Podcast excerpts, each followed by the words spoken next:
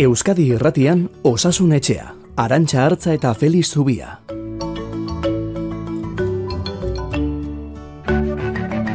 Kaixo, egun onda izuela denoi.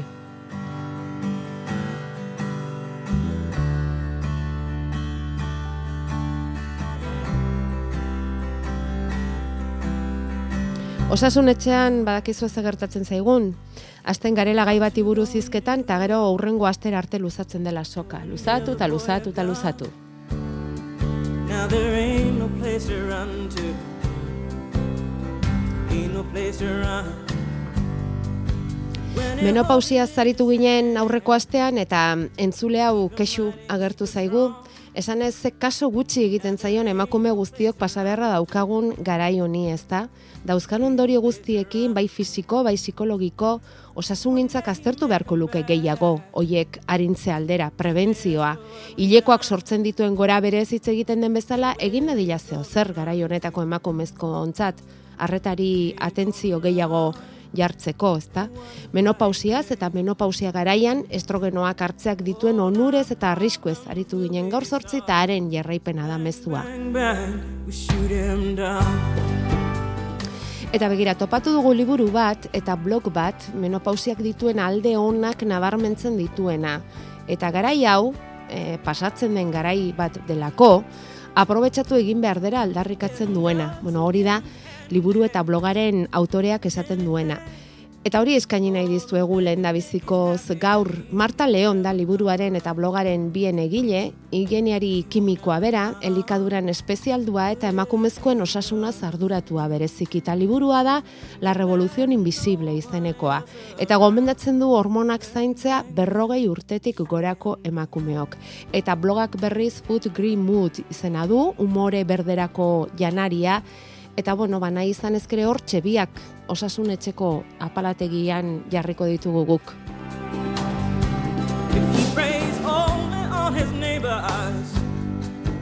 Eta gaur sortzi aritu ginen ospitaliak gune berde bihurtzeko proposamenen inguruan. Eta horri lotuta, beste entzule batek dio, neurri paregabea litzatekela ospitaleak berde gunez inguratuta izatea baina berak esaten du Felixek dioen bezala, erainkutza hoiek egin zirenean etzela espazio berden aukera aztertu, baina borondate politiko eta baliabide ekonomikoak jarrizkero posible litzatekela. Donostiako ospitale ondoko milaka metro karratu adibidez, ordainpeko parkin batean bihurtzeko erabaki hartu zen. Espazio erraldoi horren zati bat gune berde bilakatza posible litzateke, arazo ondiri gabe, eta erietxeko gaixoek asko irabaziko lukete osasunean, nire ustez. Eztabaidak askorako ematen du guk puntua jartzen dugu inork segidarik eman nahi badio.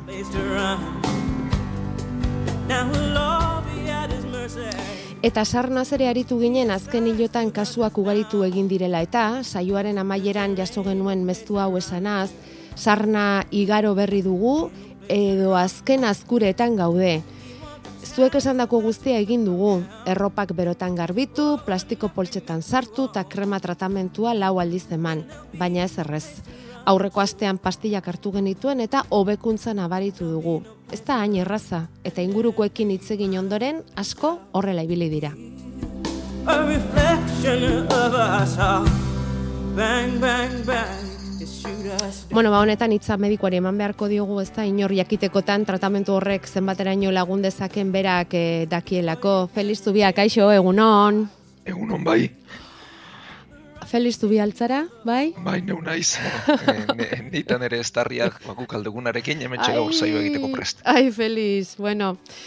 Eh, ez hartuta, besterik gabe, ondo zaude? Bai, bai. E, izan nuen, e, ostiraletik larun batera zukar pixka bat. Bai. Etori pasa zait, baina orain jaztarria bera gelditu da jota, eta bueno. barkatuko didaten zuleak, baina gaur ala joan beharko du zaioak. Bai, bueno, zuei ere gertatzen zaizue, eta hemen ez da, hori bai ezin dela disimulatu irratian, eh? Aleginak eginda ere, hori ezin da disimulatu. Bueno, sarnari aurre egiteko pastilaren aukera azken erako utzi zenuen eh, aurreko astean, hori komentatu zenuen, eta familia honek eh, hartu egin behar izan du, albo ondorio gogorrik badu? Ez, berez, ez, e, tratamendu motza da. Egia da batzuetan tratamendua e, urdailaren edo estentzat gogorra dela eta ematen duela urdaileko min pixka bat edo berakoa. Mhm. Baina gainontzean ez, eta gero oso tratamentu laburra izatean bestu albondorio berezirik. Oso ondo. Bueno, ba, Feliz, zuk askotan esaten duzun bezala, ez da, eskertzen ditugu entzulen ekarpenak, proposamenak, jakina, eurek e, ba, osasunari buruz dituzten zalantza hoiek, konsulta hoiek guri egitea, ze azken finean, denetatik beti ikasten dugu zerbait guk ere. Ba, hasi gingo gara, orain aurreko astekoak alde batera utzi, eta gaurkoekin. Eskerrik asko gaur ere, osasun etxe aukeratzeagatik.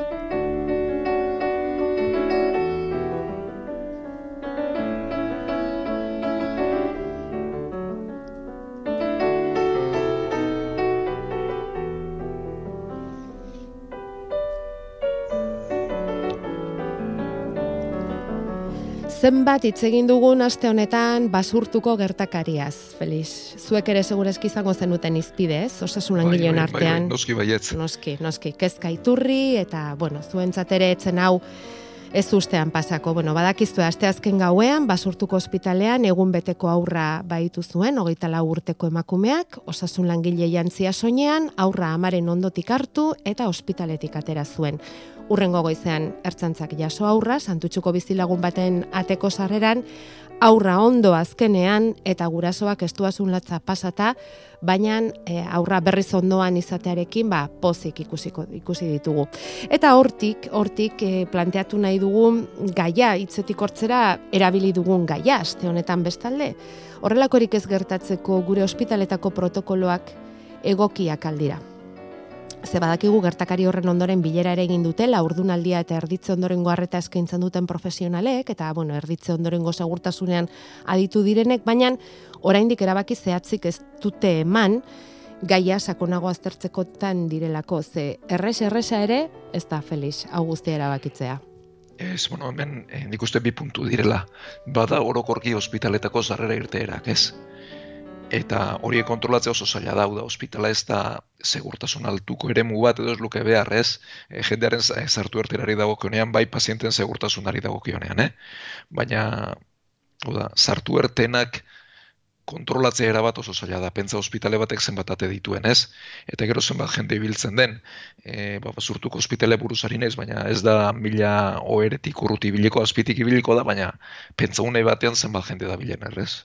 E, langilez gain, orduan guztien zartu erterak ondo kontrolatzea zaila da, eta gero hori egiteak, ba, al, atarramentu handiak harriko luke, eta dezerotasun handiak ere bai, ez hori bentsat, alde batetik. Eta gero bestetik dago aur jaio berrientza dagoen protokoloa. Uh eta nik uste kale egin duen hau izan dela.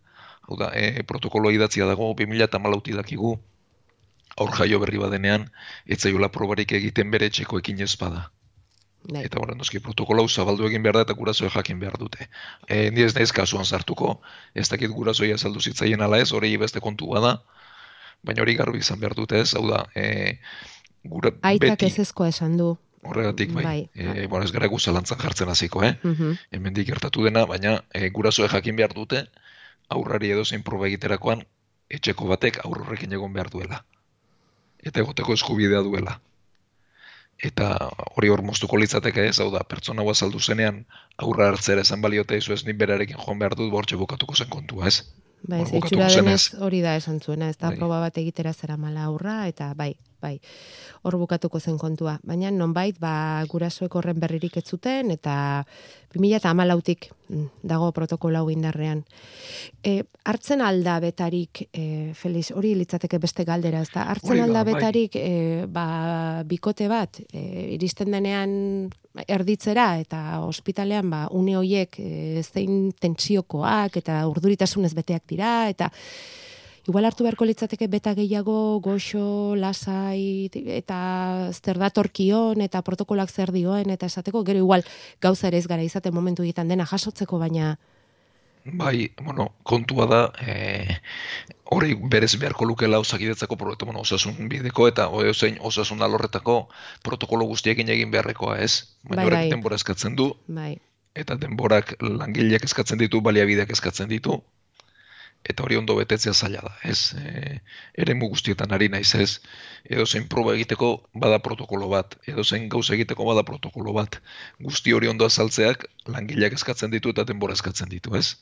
Eta badakigu zein egoeretan gauden eta nolako eskaera dagoen eta ze ez etengabeko eskaera dagoen toki guztietan, ez? Orduan, hau egitea zaila da, eta kasuren batean utze egitea ere ulergarria da. E, Ja. Egin behar dena da neurria jarri berrez gertatu ez da dinez. Mhm. Bai, bai, edo zein proba egitera joaten garenean, bestela ere, medikutara ez da, gainera, zuek medikuok egunerokoa duzuen ez lan hori, ba, arrapaladan kontatzen duzu eta eta proba egitera doana eta iritsi berria dena berriz, askotan blokeatuta ere gelditzen da, ez? Jasotzen duen informazio piloarekin. Baina pentsa, edo zein proba esango dugu ertainekin ere ez hau da zu etxetik Bai, bai, bai. bat egitera Bai, zoazenean ere, hor bai. bada protokolo bat. Bai, Guzti hori ondo azaltzea, guzti hori ondo garbi izatea, galderak erantzuteko modu izatea, horrek denbora eskatzen du hori harretaren kalitatea da, Dudarik horrek hobetzen du, baina horrek baita ere baliabideak eskatzen ditu ez. ja. Eta aradoanak berriz eskubide hori behintzat izango du, ezta? Ze zer egitera du, zer egin behar dioten, nola egin behar dioten, zer hartu behar duen, zer ez duen jakiteko, ezta? Hori da, baina esan behar duguna hori da, protokoloak izan badirela gauza askorentzat, toki askoren, e, toki askotan eginak, baina hau benetan ondo azaltzea eta aplikatzeak ba badituela zailtasunak, ez eta batez ere baliabideak behar dituela.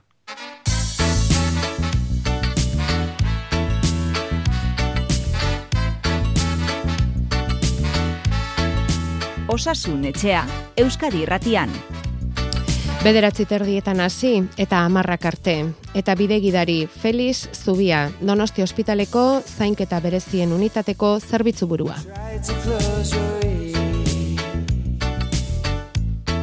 Eta saio honetan osasunari lotutako gaiak, aktualitatekoak, orokorrak, partikularragoak, kezkak, zalantzak denek dute tokia. Denbora falta izaten zaigu gehienetan, baina saiatzen gara denei toki egiten. Esate baterako Felix gripea izan ezkero galdetzen du entzuletako batek, medikoaren gana joan beharra aldaukagu. Erantzuna nahiko erraza da beti ez.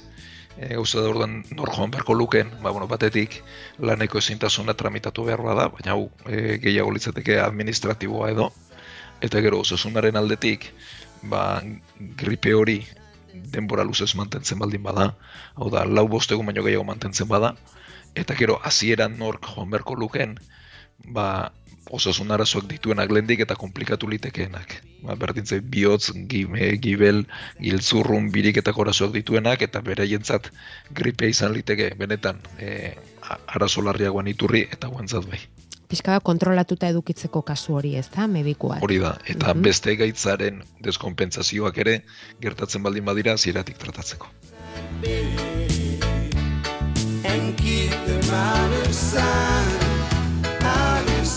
Gure WhatsAppa 6 sortzi sortzi 666 000. Irurogeita zortzi urteko emakume bat inguratu zaigu, esanez arazoak dituela kolesterolarekin. Altu daukat eta eman diatein bat botika eta oso gaizki joan zaizkit e, albo ondorioengatik.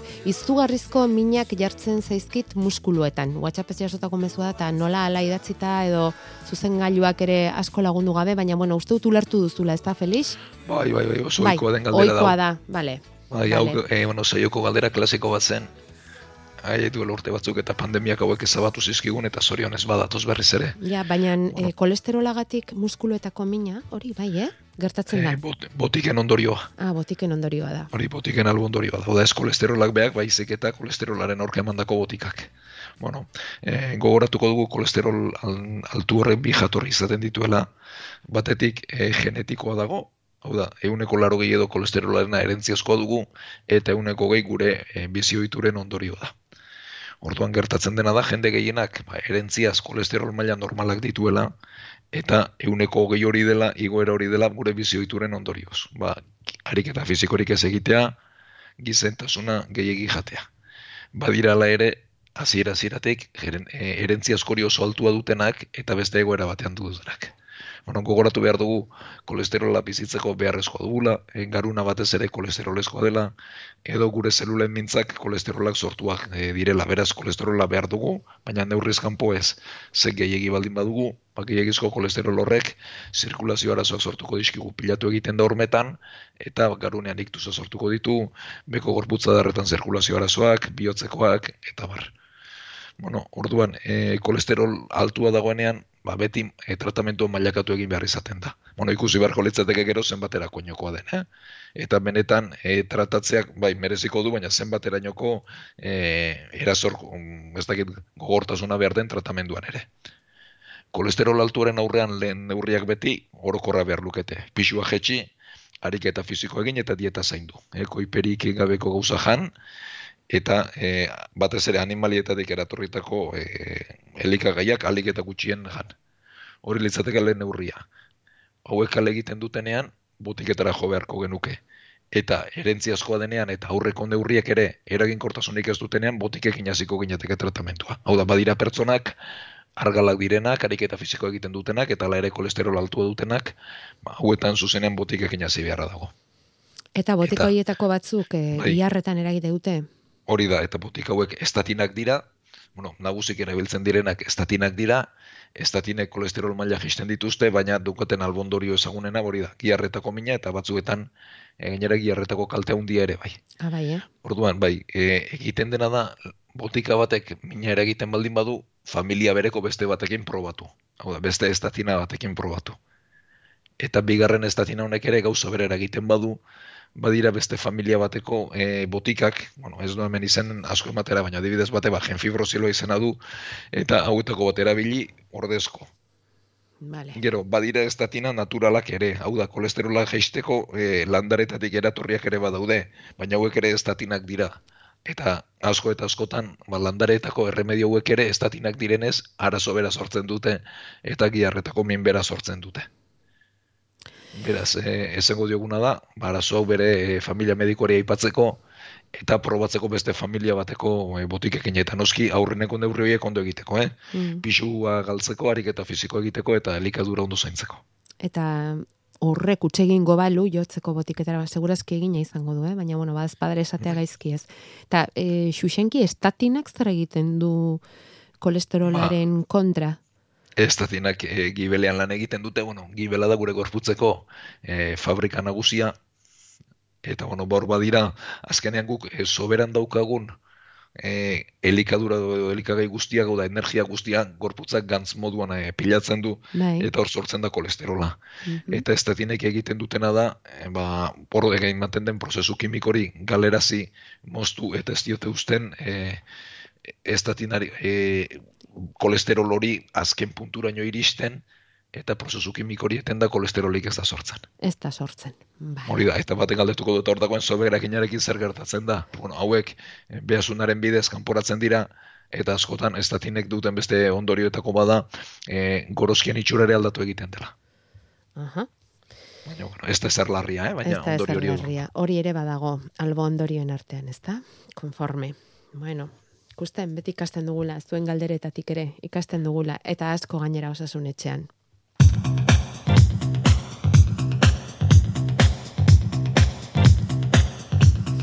Aste honetan, segurazki ikusiko zenuten, edabide eta sare sozialetan zabaldu da berri bat, eta mm, horrek galdera eginarazi dio entzule bati osasunetxean. Eta da, COVID-aren kontrako Pfizer txertoari buruzkoa. Zabaldu baita, Pfizerrek ez zuela ikerketarik egin txertoa merkaturatu aurretik, neurtzeko txertu horrek zenbaterako, zenbaterainoko eragina zuen gaitzaren transmisioan. Bueno, farmazeutikak bere aldetik ukatu egin du inoiz horrelakorik egiaztatu duenik, eta hor sortu den polemikak ba, kezka sorrarazi dio gure entzuletako bati. Eta galdetzen digu, hori horrela baldin bada, non gelditzen garen txertatu garenak. Ze ondorio izan egun, gehiagizko hildakoen tasak zerikusirik ba ote daukan honekin, eta bukatzen du esan ez, zalantza gehiegi gauza onerako. Ze azalpen eman behar ditugu hemen, Felix? Bueno, ba, beti bezala badabilela hemen burrun baundia txertoen inguruan, koronavirusaren kontrako txertoen inguruan, eta bueno, ba, oinarrietara joango gara. E, edozein txerto garatzen denean, e, probak egiten dira, eta proba horietan hiru gauza neurtzen dira. Eta txertoen helburua izaten da batetik hilkortasuna jeistea, bestetik kasu larriak murriztea eta ospitaleratzea murriztea, eta hirugarrenik izaten da infekzioak garatzeko gaitasuna murriztea. Eta Pfizerren txertua garatu zenean, hiru gauza hauek neurtu ziren. Eta ondo egina daude alde horretatik. E, beraz, e, zarean daude e, ikerketa hauek, eta irakurri nahi dituenak, txosten teknikoak dira, baina hor daude, eta hiru gauza hauek neurtzen dira, da, hilkortasuna jaisten duten ala ez, kasu larriak murrizten diren eta ospitaletratzeak murrizten diren, eta gaitzak garatzea ekiditen duten ala ez. Bueno, e, azierako aldakaerarekin hiru helburuak lortu ziren. Hau da, hilkortasuna jaistea, ospitaleratzea jaistea, eta gaitzaren garapena jaistea. Eta gogoratzen baldin bagara, e, horregatik hitz egiten zen hartalde efektua ere. Hau da, e, jende askok txerto hartzen baldin bazuen, eta gaitzak garatzeko gaitasuna eteten baldin bazen, ba gaitza mosteko ilusioa edo ametza ere izan zen. E, ze gertatu zen, ba aldaerak izan zirela, eta aldaera berriekin txertuak eraginkortasuna galdu zuela infekzioak garatzeko arriskua etetean. Baina beti mantendu izan du eriotza eta ospitaleratzeak e, murrizteko gaitasun hori. Eta txerto hori esker milaka bizitza salbatu dira, gure ingurutik hasita. E, zer ez du egiten txertoak, bada, e, aldaera berriekin, ba, gaitzak garatzearen, hau da, gaitz harina garatzearen e, aukera hori murriztu. Gero horregatik baina beste eztabaida balitzateke ea COVID e, pasaportea zilegi zen ala ez zen. Ez, hau da, ez badu gaixotasuna garatzea eteten COVID e, pasaportea zilegi alda. Bueno, hori beste eztabaida balitzateke. Nik, uste, nik beti esaten nuen nire ustez ez ez, mm bezala jendea datuekin konbentzitzea eta ez e, derrigorrez e, jartzea. Ja. Bueno, hori beste eztabaida balitzateke, baina txertoa garatu zenean lana ondo egina zegoen eta txertoaren e, onura batez ere eriotzak eta ospitaleratzeak ekidite izan da eta gaitza eteten zuen hasieran baina aldaera berriekin ez. Ja. Eta zer gertatu da, ba, denborarekin adinekoek eta immunitate arazoak dituztenek, da, transplantatuek, immuno gutxi egitasuna dutenek eta bar, ba, txertuaren babes hori galdu egiten dutela eta baita immunitate naturala ere, hau da, gaitza pasata, ba, berriz e, gaitz larririk ez izateko ondorena. Ba, bitarte horretan zer gertatu da, baia guztiok gaitza pasatu dugula, eta txertatuak ere ba, gaudela horri immunitate hibrido esaten zaio. Eta immunitate hibridoak ba, ikusi da urteetan babesten gaituela. Beraz, berriz laugarren dozi bat, biztanlego guztiari jartzeko arrazoirik ez dago. Nori jarri beharko litzaioke, ba, babes hori naturalki murritza duten pertsonei. Adinekoak eta immunitate arazoak dituztenei. Eta hori da puntua. Hori da puntua eta hor gaude. Eta mm, honi lotuta isa ere kezkatuta inguratu zaigu Felix esanez, azken hiru hilotan bihotzekoa eman da hil direla bere inguruan, zestoa, bergara, oinati inguru horretan, hainbat pertsona, irurogeita bi, berrogeita amasei, berrogeita amala urtekoak esaten du. Eta harrituta dagoela. Ea antzeman ote duzuen zuek ere mm, jende gehiago hiltzen ari dela, Eta ea, berriz ere txertuaren gaia azaldu da, txertuak zer ikusirik izan ote dezaken honetan. Bueno, eta aurreko entzuleari ere, ba, puntu bat erantzun gabe utzi diogu eta honekin lotuko dugu. E, guzti hau erregistratu egiten da, da, eriotza arrazoiak e, erregistratuta daude, eta eriotza bat gertatzen denean, ba, medikuok sinatu beharra daukagu ziurtagiri bat, eta ziurtagiri hau, ba, estatistika e, institutu batera doa, eta Espainian Carlos Hirugarrena e, institutuak izena du, eta horrek txosten bat sortzen du. E, Momo erregistro izena du, irekia da, eta nahi duenak bazarean kontsulta dezake. Eta e, bat bateko eriotzak, ez, e, emakumeak kontatzen e, dituen bezalakoak. eriotzaren arrazoia jartzen duzue? Bai, hori da. Vale, zein hilden, ze adinekoa den eta zergatik hilden. vale. Batzuetan ez den, al- hala ere ez da oso errexan zehazten ondo zergatik, baina hori beti idazten dugu. Vale. Eta, bueno, e, bat bateko eriotzak hau da, e, ondo egon eta derrepentean bihotza gelditu eta hiltzearena, ba, hau ez da hunditu. Eta lehengo eta zaberetan gaude. E, zer gertatu da, ba, mo- momo erregistrorek adierazten du nola 2008 eta 2008 batean hilkortasuna asko igo zen, eta dintalde guztietan igo zen. E, 2018-2019 tartearekin konparatuta, eta hau batez ere koronavirusagatik izan zen. Eta 2008an ere hilkortasuna handiagoa da, izaten ari da. E, batez ere urte hasieran eta batez ere udaran. Eta hilkortasun hori batez ere adinekoetan gertatzen ari da irurogeita hamar urtetik gorakoetan eta batez ere larogei urtetik gorakoetan. Beraz hor e, gertatzen ari da zerbait. Zergatia azaltzea, ba ez da baina hor zerbait gertatzen ari da, baina nik ez nuke COVID txertuarekin lotuko. E, hor alde batetik ez dugu aztu behar, COVID-a oraindik ere izan dugula. Eta, Eta daukagula, ez? eta daukagula, baina inorko joan baldin baditu, aurtengo udaran beste olatu bat izan da, eta itx, COVID-ak berak eriotza asko sortu ditu. Mhm. Eta batez ere adinekoetan sortu ditu. Beraz, hori hor dago. Gero, beroaren eragina ere hor dago, eta gero dago nire ustez beste faktore garrantzitsu bat, bakarrik horren pisuan urtzea ez dela inerresa, eta da gaixo kronikoen arreta nola eskaini den denbora guzti honetan, ez? Eta gaixo kronikoek zeinketa ba, fina behar dute, arreta behar dute, denbora behar dute, eta arreta ondo egiten ez baldin badel, kortasuna handitu egiten da. Claro, guzti horietatik zenbat diren horren ondorio, ba ez dakit. Baina nik uste hor osasun sistemek badutela gabezi bat, hau Europa guztian erregistratu den zerbait da, hau da, eta erregistro horietan zaila da neurtzen zergatia, baina nik e, esango nuke badela gaixo kronikoek ondo zaintzako edo beto zaintzako behar bat. Eta hor alegin berezi egin behar dela, eta horrek beti esaten dugun bezala ban, e, plangintza eta baliabideak eskatzen dituela. Horrere protokoloa beharko litzateke. Bueno, protokoloaz aparte, sare bat, zareak ondo funtzionat dezala, lehen mailako horretak ondo funtzionat dezala, eta izan dezala ba, behar dituen baliabideak. Mm, Bai, dudarik gabe. Baina Europa osoko fenomeno bada. Bai, Europa osoko fenomeno bada. Horrek zerbait esan nahi du. Bai, e, hau da gertaera universal bat izan dela, Bai. eta e, 2008-2008 batean adin talde guztietan gertatu zena, 2008an batez ere adinekoetan gertatzen ari da, eta hor zorburuan ba, gauza asko daude, baina badiot, covid berak izan hor dugula, eta eriotz asko sortu dituela, baina bestelako arrazoiren bat ere bai. Mhm.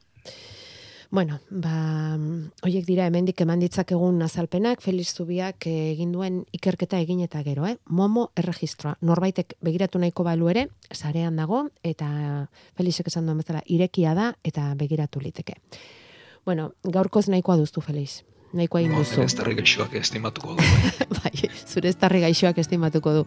Guk ere bai egin duzuna alegina, estimatzen dizugu. E, goiza da eta igual poliki poliki argitzen ere joango zaizu, eh? Batzutan hori ere pasatzen Hala da dugu. Hori da, hori da. Ez dugu gehiegi behartuko. Eskerrik asko zuri, eskerrik asko entzule guztiei eta segizuek guri izpidea jartzen. Bauzkagu gai gehiago ere em, pasako dizugu, eh, Feliz, baina em, bost urteko neskato baten kasua iritsi zaigu eta pasako dizugu xetasun guztiekin eta ondorengo osasun etxeren batean landuko dugu. Beti saiatzen gara alik eta azkarren erantzuten zuen galderak eta zuen zalantzak, eh? baina esan dakoa, goizeko amarrak iristen zaizkigu iaia konturatzerako igandetan, eta ez din ba, segi aurrera. Ondo pasastea, Felix. Zein Eskerrik du? asko denoi, e, zuen mezuak eta ma, ekarpenak egiteatik gure saioari, eta joango gara denak pixkana pixkana aletzen. horrek ote zuen galdu Piskana pixkanaka hasi zen Gezurra metxetan txartzen Baina beharrak ez du barkatzen Ez zaitu bakean luzten. Horraz dirdiratxu bat eskutan Gorderik ta ilunpetan. Begiak etxirik erori da Eriotzaren hatzetan.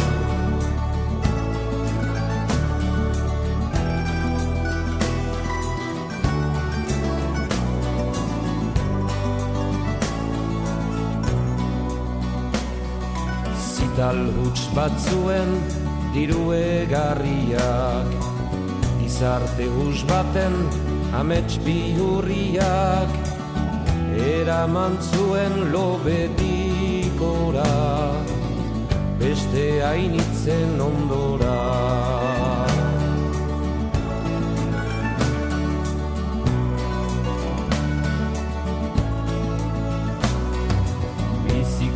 Ateak zituen zabalik Haginez lotzeko ez zuen beldurrik. Ezagutzaren dirria zuen Biotzean kokaturik. Pixkana pixkanaka hasi zen Gezurra metxetan txartzen Baina beharrak ez du barkatzen Ez zaitu bakean luzten Horraz dirdiratxu bat eskutan Gorderik ta ilunpetan Begia Begiak etxirik erori da Heriotzaren hatzetan Horraz dirdiratxu bat eskutan Gorderik ta Begiak